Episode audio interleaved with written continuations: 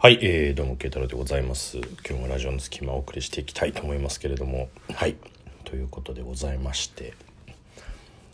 まあさ、あの、今大阪来てんだけどね、あの、インスタでさ、ちょっと前に、ちょっと前、結構前か、インスタでさ、あの、こう、いろんなさ、人の写真がさ、こう、流れてくるじゃない？じ自分の検索したのに似たようなやつとかさ。で、何で検索したかわかんないんだけど、っていうか何で関連付けられたのかわかんないんだけど、こう、ある日、こう、目を奪われた子がいてさ、なんて言うんだろうなみんなもない？うんと、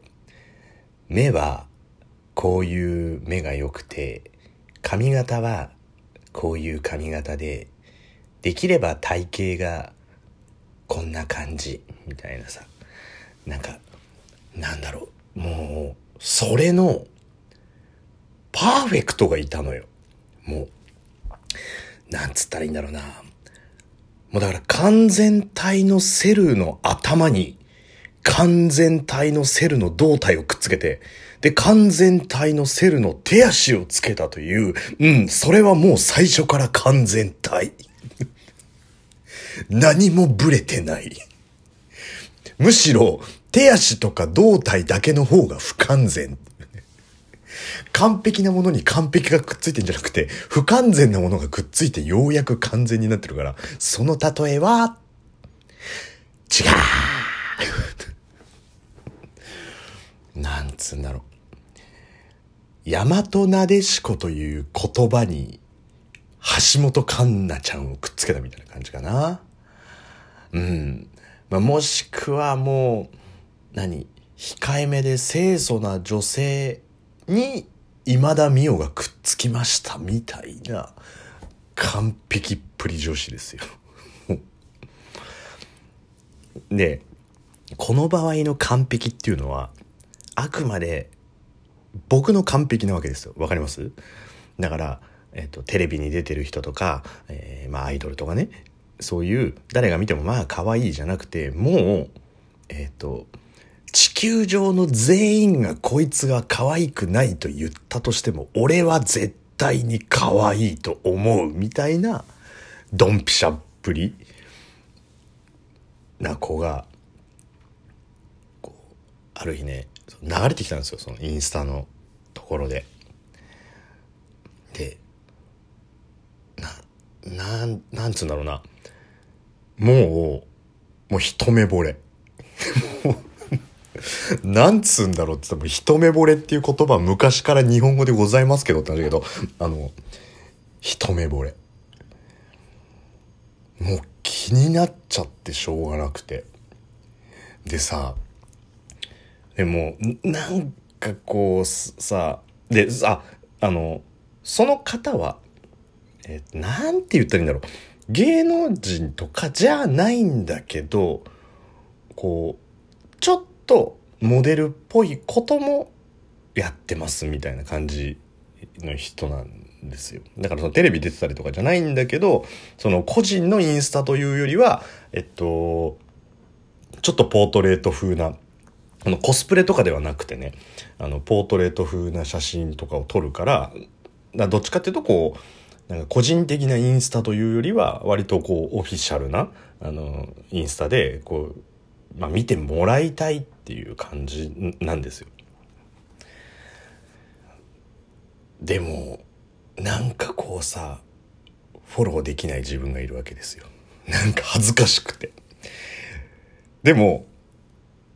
なんだろうもうもうね全部が自分の中のね自分の中の価値観において全部が完璧すぎるから見ちゃうじゃん。見ちゃうとこうインスタがあの覚えるじゃん。覚えるからまたインスタ開いた時に出てくるじゃん。で新しいバージョンが出てきちゃうじゃん。また見ちゃうじゃん。でまたインスタが覚えちゃうじゃん。また出ちゃうじゃんみたいな、もう そういう、そのループにね、ずっとこう、ハマってて。で、その人は多分ね、多分その、えっ、ー、と、ポートレート風な写真を撮ってるとことかを見ると、おそらく関西圏にお住まいの方なんですよ。かつ、えー、まあ、大阪、もう本当に大阪の中心部におそらくね、住んでらっしゃる方だと思うんですよ。まあ、あくまでさ、あの、写真、もう、あの、ほら、ストーカーじゃないからさ、ストーカーじゃないから、そっから何、こう、特定してやろうとか思わないよ。もう、もうそれを見て単純にほっこりしてるだけだから。でもまあ多分ね、多分その、関西圏の方なんだろうなっていうところは、まあ、予測はついてさ。で、ほんとさ、もう、で、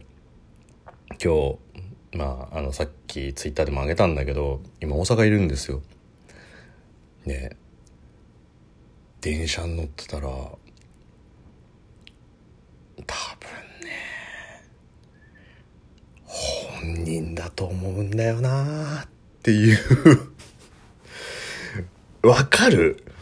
なんだろうな。あのさ、毎回毎回写真で見てるから、現物を見た時の違和感っていうのと、まあほら写真だからさ、多少は加工したりとか色合いとかさ、加工したりとかするじゃない。でもだからその違和感なのか、もう極めてその人に似てる人なのかの区別がつかないんだけど、電車でちょうどこう混んでるちょっとこう混み気味の電車だったからさ普通にこう電車で並んでる時にドアの真ん前にこう立ってた時に2人ともドア側を見てる感じだったからね。で夜だからそれ反射してその人の顔が見えたのよ。真横にいるっていうの。でそれもあんのよ。であの街中でさばったり友達に会った時にさわかる？あの瞳孔を開く感じおおみたいな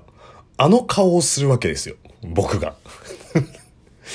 普通に。だってさ、こっちは一方的に知ってるわけじゃん、その人のことを。でもその人はさ、当然のことながら知らないわけじゃない。ね。まあ、あの、しかも、本人だったとして、本人だったとしてっていう前提なんだけど。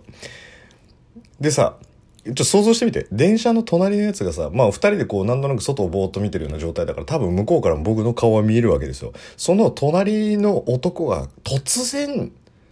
おっていう、おって窓の外見ながら、おっていう顔したら、普通は、皆さんは、お気づきだろうかっていう感じだよね。もう何か見えてしまったっていう、あれじゃない？出てくんなよ、今みたいな。だから、